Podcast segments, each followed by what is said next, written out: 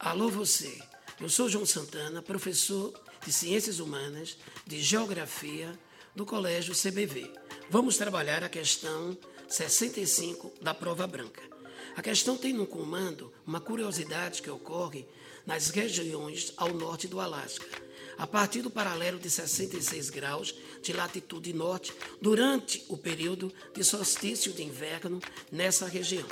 A população passa um longo período sem ter e nem receber a radiação solar. Esse fenômeno é caracterizado pela noite polar, ou seja, noites de 24 horas. O fenômeno está relacionado diretamente às regiões de latitudes elevadas.